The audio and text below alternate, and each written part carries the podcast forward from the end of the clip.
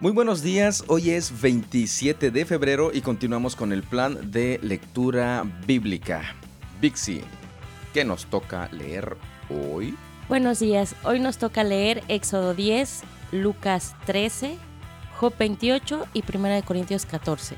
Recuerde que también estamos este, dando, siempre se me olvida esa palabra, este, recomendaciones, recomendaciones que son importantes para iniciar un estudio de la palabra de nuestro Dios, porque como usted sabe, no es únicamente leer. ¿Cuáles son esas recomendaciones, Vixi? Ah, ya te las sabes. Ya, a ver, a ver, dame chance. Este, obviamente primero leer, ¿no es cierto? Orar, Ajá. observar, preguntar, anotar e investigar. ¿Ya viste? Ah, ya te las sabes. solo estaba Queríamos probando. ver si sí, no las sabías. Bueno, son esas las, las recomendaciones que les estamos dando. Esto para hacer un estudio de la palabra de Dios, un, un estudio inicial de la palabra de Dios. Y no solamente quedarnos con que ya cumplí, ya leí y ya no me hallo aquí. No, hay que este, ir más allá. Y aparte, pues para entender la palabra y vivir en función de este evangelio de nuestro Dios. ¿Alguna recomendación más, Vixi? Este, pues que pongan mucha atención, que estén bien despiertos, porque si no, nos podemos quedar dormidos mientras leemos. Eso sí, mejor póngase incómodo, porque demasiado cómodo si, si hace... Puede provocar que nos dormamos, ¿verdad? Este, ha pasado, hay testimonios que nos han hecho llegar que, Que se quedan dormidos. que se quedan dormidos. Bueno, pues sin más por el momento, este, creo que es todo, ¿verdad? Creo que sí es todo. Pues comenzamos. Comenzamos. Éxodo 10 Entonces el Señor le dijo a Moisés, Regresa a ver al faraón y vuelve a presentar a tus demandas. Yo hice que él y sus funcionarios se pusieran tercos con el fin de mostrar mis señales milagrosas en medio de ellos. También lo hice para que ustedes pudieran contarles a sus hijos y a sus nietos acerca de cómo puse en ridículo a los egipcios, acerca de las señales que realicé en medio de ellos, y para que ustedes sepan que yo soy el Señor. Así que Moisés y Aarón fueron ante el faraón y le dijeron, Esto dice el Señor, Dios de los Hebreos, ¿hasta cuándo te negarás a someterte a mí? Deja ir a mi pueblo para que me adore.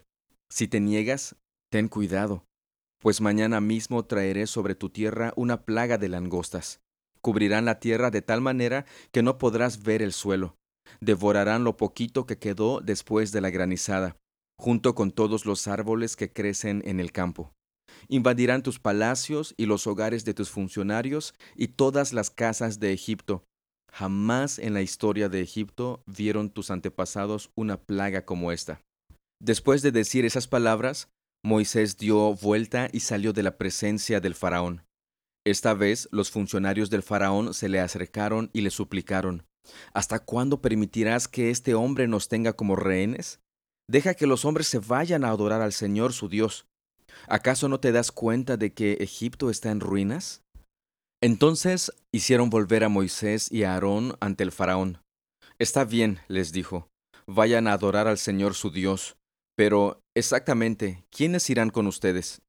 Iremos todos, contestó Moisés, jóvenes y mayores, nuestros hijos y nuestras hijas, y nuestros rebaños y nuestras manadas. Debemos unirnos todos para celebrar un festival al Señor. El faraón replicó, Verdaderamente necesitarán que el Señor esté con ustedes si dejo que se lleven a sus hijos pequeños. Me doy cuenta de que tienen malas intenciones. Jamás. Solo los hombres pueden ir a adorar al Señor, ya que eso es lo que pidieron. Entonces el faraón los echó del palacio. Así que el Señor le dijo a Moisés, Extiende tu mano sobre la tierra de Egipto para que vengan las langostas, que cubran la tierra y devoren todas las plantas que sobrevivieron la granizada. Moisés extendió su vara sobre Egipto, y el Señor hizo que un viento del oriente soplara sobre el territorio todo ese día, y también durante toda la noche. A la mañana siguiente, el viento del oriente había traído las langostas. Estas invadieron toda la tierra de Egipto en densos enjambres, y se asentaron desde un extremo del territorio hasta el otro. Fue la peor plaga de langostas en la historia de Egipto, y jamás hubo otra igual. pues las langostas cubrieron todo el reino y oscurecieron la tierra. Devoraron todas las plantas del campo y todos los frutos de los árboles que sobrevivieron al granizo. No quedó ni una sola hoja en los árboles ni en las plantas en toda la tierra de Egipto. Entonces el faraón mandó llamar a Moisés y a Aarón de inmediato. He pecado contra el Señor su Dios y contra ustedes, les confesó. Perdonen mi pecado una vez más, y rueguen al Señor su Dios para que aleje de mí esta muerte. Moisés salió del palacio del faraón y rogó al Señor. El Señor le respondió y cambió la dirección del viento, y el viento fuerte del occidente se llevó las langostas y las echó en el mar rojo. No quedó ni una sola langosta en toda la tierra de Egipto, pero el Señor nuevamente endureció el corazón del faraón, por lo cual no dejó salir al pueblo. Luego el Señor le dijo a Moisés, Extiende tu mano hacia el cielo y la tierra de Egipto quedará en una oscuridad tan densa que podrá palparse. Entonces Moisés extendió su mano hacia los cielos y una densa oscuridad cubrió toda la tierra de Egipto por tres días. Durante todo ese tiempo, las personas no pudieron verse unas a otras ni se movieron. Sin embargo, la luz no faltó en ningún momento donde vivían los israelitas. Finalmente el faraón llamó a Moisés y le dijo, Vayan a adorar al Señor, pero dejen aquí sus rebaños y sus manadas. Sin embargo, pueden llevarse a sus hijos pequeños. De ninguna manera, respondió Moisés. Tú debes proveernos de animales para los sacrificios y las ofrendas quemadas que presentaremos al Señor nuestro Dios. Todos nuestros animales deberán ir con nosotros. Ni una sola pezuña puede quedar atrás. Tendremos que seleccionar nuestros sacrificios para el Señor nuestro Dios de entre esos animales, y solo sabremos cómo vamos a adorar al Señor una vez que estemos allí. Pero el Señor endureció el corazón del faraón una vez más, y no quiso dejarlo salir. Lárgate de aquí, le gritó el faraón a Moisés. Te advierto, jamás regreses a verme. El día que me veas la cara, morirás. Muy bien, respondió Moisés. Nunca más volveré a verte. Una de las preguntas que usted puede hacerse y anotar para posteriormente investigar es, si Dios endureció el corazón del faraón, entonces el faraón es o no culpable de lo que hizo.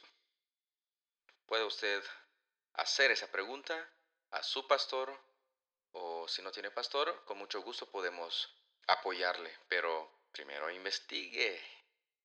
Lucas 13. En esos días le informaron a Jesús que Pilato había asesinado a varias personas de Galilea mientras ofrecían sacrificios en el templo. ¿Piensan que esos galileos eran peores pecadores que todas las demás personas de Galilea? preguntó Jesús. ¿Por eso sufrieron? De ninguna manera. Y ustedes también perecerán a menos que se arrepientan de sus pecados y vuelvan a Dios. ¿Y qué piensan de los dieciocho que murieron cuando la torre de Siloé les cayó encima? ¿Acaso eran los peores pecadores de Jerusalén? No, y les digo de nuevo, a menos que se arrepientan, ustedes también perecerán. Ajá, aquí tenemos una respuesta a las preguntas que nos hemos hecho en el libro de Job. ¿Murieron esas personas porque eran las peores pecadoras? Jesús responde, no. Entonces, no todo sufrimiento es causado por el pecado siempre. Es bien importante ver eso. Y vemos algo bien interesante aquí que nos dice nuestro Señor Jesús. Arrepentimiento. Arrepentimiento. Una de las preguntas que usted puede anotar es, ¿qué es el arrepentimiento?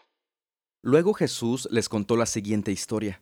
Un hombre plantó una higuera en su jardín y regresó varias veces para ver si había dado algún fruto, pero siempre quedaba decepcionado.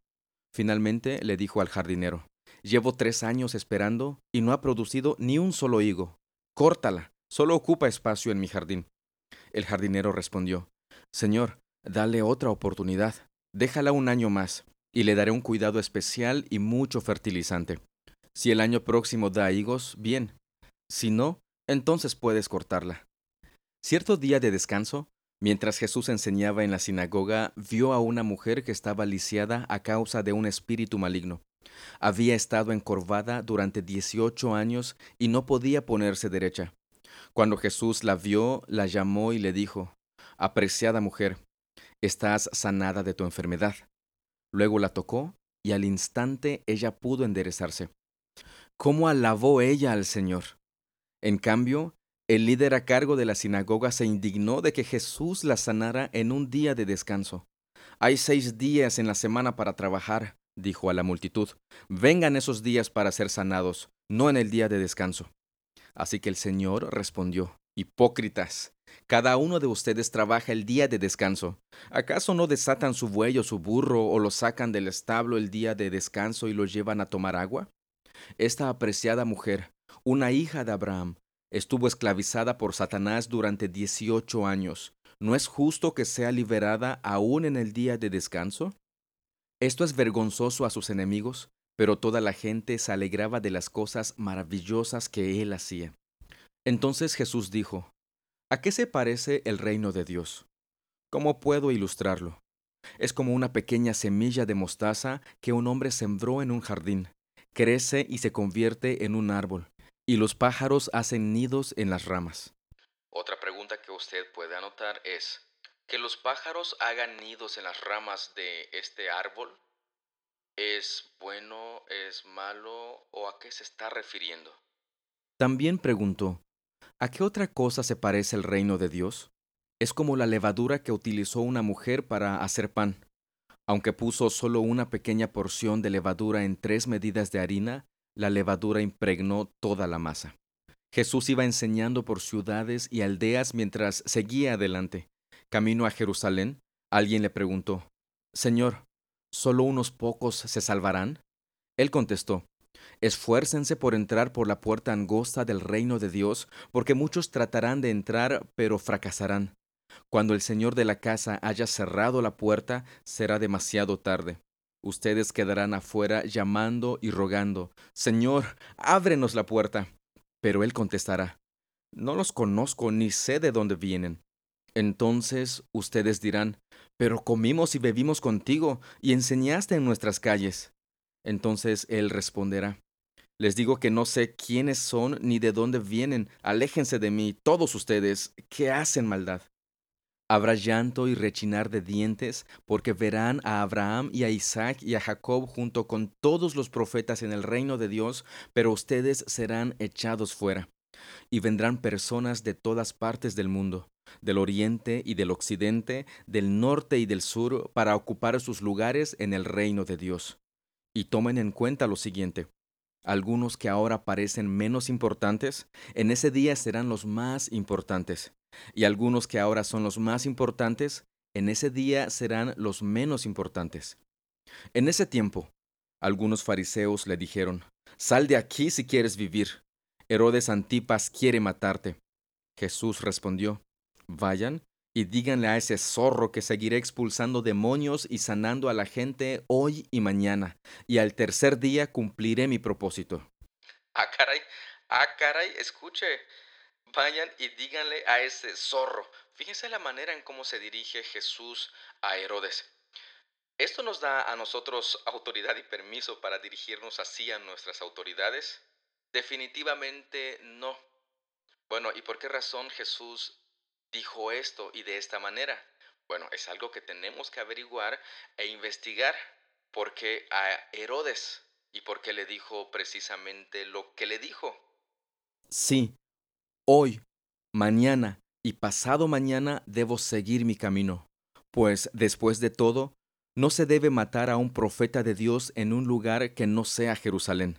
Oh Jerusalén, Jerusalén, la ciudad que mata a los profetas y apedrea a los mensajeros de Dios. ¿Cuántas veces quise juntar a tus hijos como la gallina protege a sus pollitos debajo de sus alas, pero no me dejaste? Y ahora mira, tu casa está abandonada y no volverás a verme hasta que digas, bendiciones al que viene en el nombre del Señor. Definitivamente el Señor con toda paciencia, con todo amor intentó reunir a Jerusalén, reunir a sus pollitos para que se pudieran cubrir debajo de la sombra de sus alas, pero sencillamente Jerusalén no hizo caso. Y cuando estuvo allí el Mesías, el Salvador, el Hijo de Dios, Dios mismo, menos hicieron caso. Al contrario, lo mataron, lo crucificaron. Job 28. La gente sabe de dónde extraer la plata y cómo refinar el oro. Saben de dónde sacar hierro de la tierra y cómo separar el cobre de la roca. Saben cómo hacer brillar la luz en la oscuridad y explorar las regiones más lejanas de la tierra mientras buscan minerales en lo profundo. Cavan pozos y abren minas lejos de donde vive la gente. Descienden por medio de cuerdas balanceándose de un lado a otro. En la superficie de la tierra se cultivan alimentos, pero muy abajo la tierra está derretida como por fuego. Abajo las piedras contienen lapislázuli precioso y el polvo contiene oro. Son tesoros que ningún ave de rapiña puede ver, ni el ojo de halcón alcanza a distinguir. Ningún animal salvaje ha pisado esos tesoros, ningún león ha puesto su garra sobre ellos. La gente sabe cómo romper la roca más dura y volcar de raíz a las montañas. Construyen túneles en las rocas y descubren piedras preciosas. Represan el agua que corre en los arroyos y sacan a la luz los tesoros escondidos. Pero ¿sabe la gente dónde encontrar sabiduría? ¿Dónde puede hallar entendimiento? Nadie sabe dónde puede encontrar sabiduría porque no se halla entre los vivos. Aquí no está, dice el océano. Aquí tampoco, dice el mar. No se puede comprar con oro, no se puede adquirir con plata. Vale más que todo el oro de Ofir, mucho más que el precioso ónice o el lapislázuli. La sabiduría es más valiosa que el oro y el cristal. No se puede comprar con joyas engastadas en oro fino.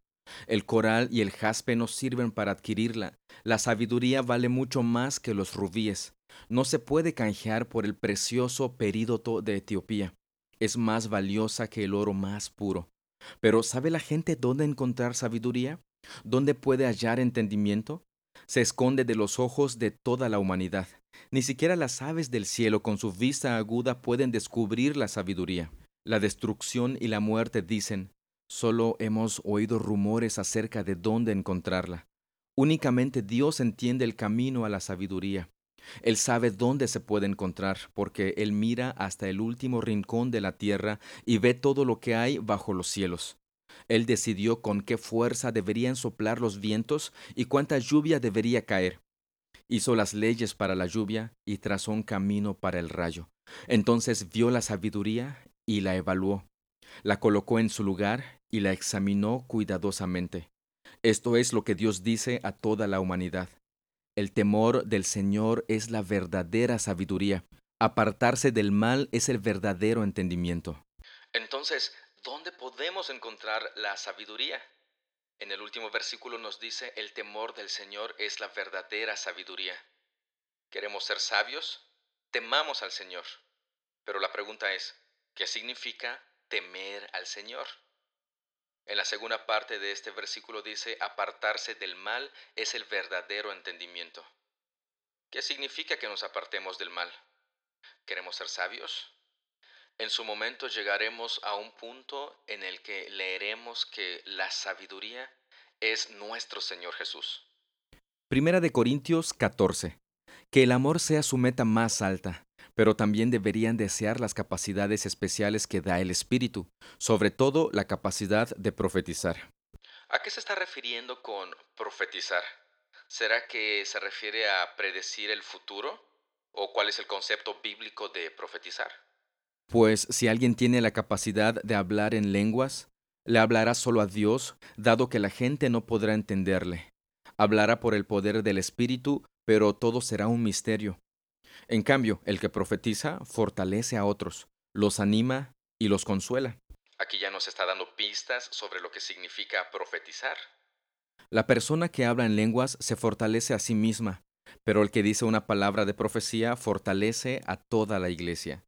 Yo desearía que todos pudieran hablar en lenguas, pero más aún me gustaría que todos pudieran profetizar, pues la profecía es superior que hablar en lenguas a menos que alguien interprete lo que se dice para que toda la iglesia se fortalezca. Si está notando que el amor del cual nos mencionó en el capítulo anterior es el principio por el cual ellos deben de profetizar, incluso hablar en lenguas, para que la iglesia sea fortalecida. No se trata solamente de ellos, se trata de la iglesia, del cuerpo de Cristo, del cual ya nos habló en capítulos anteriores.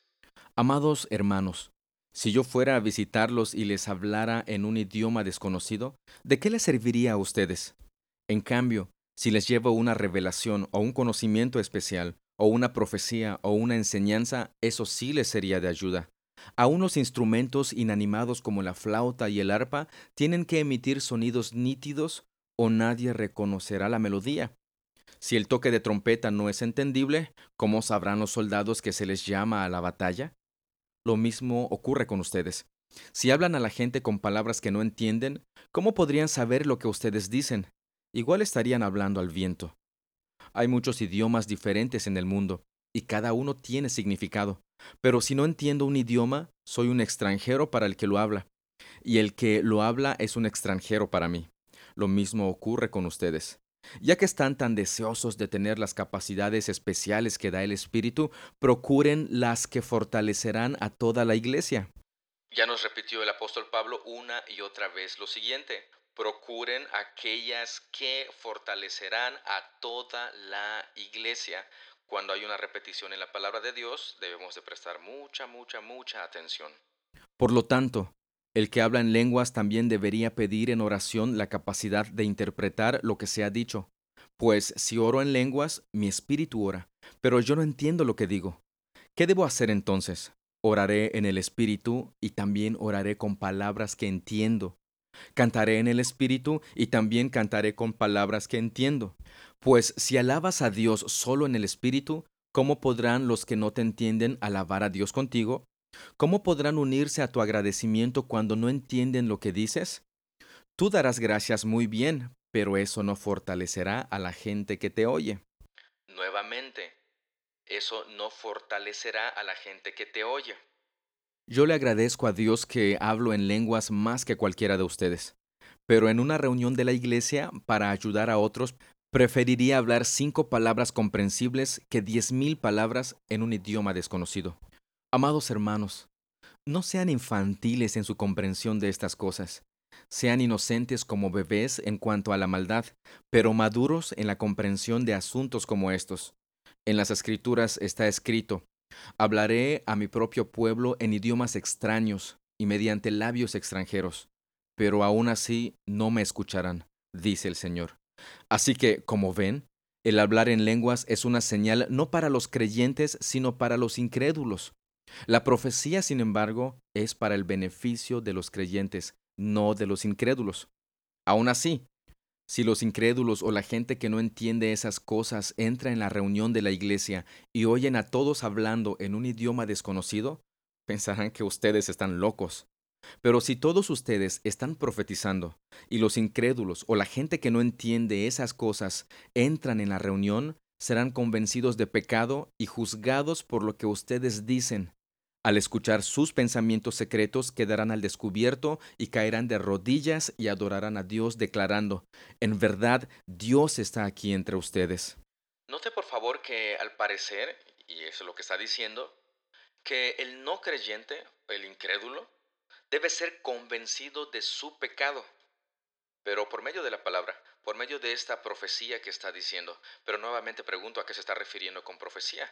¿Será de te declaro y te digo que el Señor me está diciendo en estos momentos que debes de tú? Ah, no creo que se refiera a eso. ¿A qué se está refiriendo profecía? A la declaración, a la predicación de la palabra de Dios, lo que la Biblia dice, no lo que dicen que les dijo Dios, en un sueño o en algún otro medio, sino por medio de la palabra de Dios, que es la revelación de nuestro Dios. Entonces, es la palabra de nuestro Dios, su exposición, su predicación, es la que nos debe convencer de nuestro pecado, arrepentirnos y alabar a nuestro Dios, humillados delante de Él. Ahora bien, mis amados hermanos, hagamos un resumen. Cuando se reúnan, uno de ustedes cantará, otro enseñará, otro contará alguna revelación especial que Dios le haya dado, otro hablará en lenguas y otro interpretará lo que se dice. Pero cada cosa que se haga debe fortalecer a cada uno de ustedes. Nuevamente esa frase y esa expresión. Cada cosa que se haga debe fortalecer a cada uno de ustedes. O sea, debe fortalecer a la iglesia. No más de dos o tres deberían hablar en lenguas. Deben hablar uno a la vez y que alguien interprete lo que ellos digan. Pero si no hay nadie presente que pueda interpretar, ellos deberán guardar silencio en la reunión de la iglesia y hablar en lenguas a Dios en forma privada. Que dos o tres personas profeticen y que los demás evalúen lo que se dice. Pero si alguien está profetizando y otra persona recibe una revelación del Señor, el que está hablando debe callarse. De esa manera, todos los que profeticen tendrán su turno para hablar, uno después de otro, para que todos aprendan y sean alentados. Recuerden que la gente que profetiza está en control de su espíritu y puede turnarse con otros. En otras palabras, no está poseído y pierde el control de sus funciones motrices. No, él puede decir, me callo para que el otro pueda profetizar, para que el otro pueda hablar, para que el otro pueda predicar y enseñar. Pues Dios no es un Dios de desorden, sino de paz, como en todas las reuniones del pueblo santo de Dios. Las mujeres deben guardar silencio durante las reuniones de la iglesia. No es apropiado que hablen. Deben ser sumisas tal como dice la ley. Si tienen preguntas, que le pregunten a su marido en casa, porque no es apropiado que las mujeres hablen en las reuniones de la iglesia.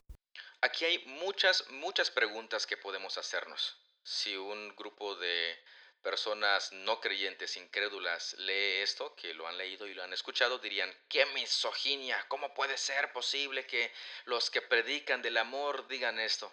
Bueno, hagámonos preguntas, investiguemos, esa es la importancia de hacer esto. ¿A qué se refiere con que las mujeres deben de guardar silencio durante las reuniones de la iglesia? ¿Por qué lo está diciendo? ¿Cuál es el contexto? ¿Qué es lo que estaba pasando en esa época? ¿Qué es lo que estaba pasando en esa iglesia? Sigo mencionando, deben ser sumisas tal como dice la ley. ¿A qué se refiere con ser sumisas? ¿Qué es ser sumisas? Y últimas preguntas, usted puede tener más, es ¿por qué no es apropiado que ellas hablen en las reuniones de la iglesia? Necesitamos entender el contexto, pero ¿cuál es el contexto? Es aquí donde reafirmo el necesitamos investigar, preguntarnos y observar. ¿O acaso piensan, Corintios, que la palabra se originó con ustedes? ¿Son ustedes los únicos a quienes fue entregada? Si alguien afirma ser profeta o piensa que es espiritual, debería reconocer que lo que digo es un mandato del Señor mismo. Pero si no lo reconoce, él tampoco será reconocido. Por lo tanto, mis amados hermanos, con todo corazón deseen profetizar y no prohíban que se hable en lenguas, pero asegúrense de que todo se haga de forma apropiada y con orden. ¿Esto significa entonces que todos deberíamos hablar lenguas? Si yo no hablo en lenguas, entonces no estoy cumpliendo con mi función. Son preguntas que podemos seguir haciéndonos. Y si usted se fija en este capítulo, hay muchísimo, muchísimo que preguntar y que observar. Pero veamos el contexto, recordemos el contexto. Hemos leído el capítulo 13, el capítulo 12 y el capítulo 11 y ahí nos aclara muchísimo. De hecho, esto que estamos leyendo ahora es Pablo poniendo orden en el desorden que existía en ese momento. Pero veamos cuál es el principio. Veamos qué es lo que el apóstol Pablo está diciendo y está mencionando, qué es lo que quiso comunicar a la iglesia y por qué lo está diciendo de esta manera. De esta manera concluimos la lectura del día de hoy. Esperemos que haya hecho sus observaciones, sus preguntas y sus anotaciones y ya esté listo para investigar. Si usted tiene preguntas sobre cómo investigar o cómo hacer estas investigaciones, también podemos apoyarle con ese detalle. Este, decirle cómo se puede hacer, a dónde recurrir, porque San no es una muy buena opción. Ahí aparecen muchas cosas que a veces en vez de ayudar solamente perjudican y confunden a las personas. ¿Algo más, Vixi, que se nos esté olvidando? Así es, eh, pues siguiéndolos, invitando a que si quieren participar con nosotros en la lectura, también los esperamos. Y, y pues nada más, creo. Así es.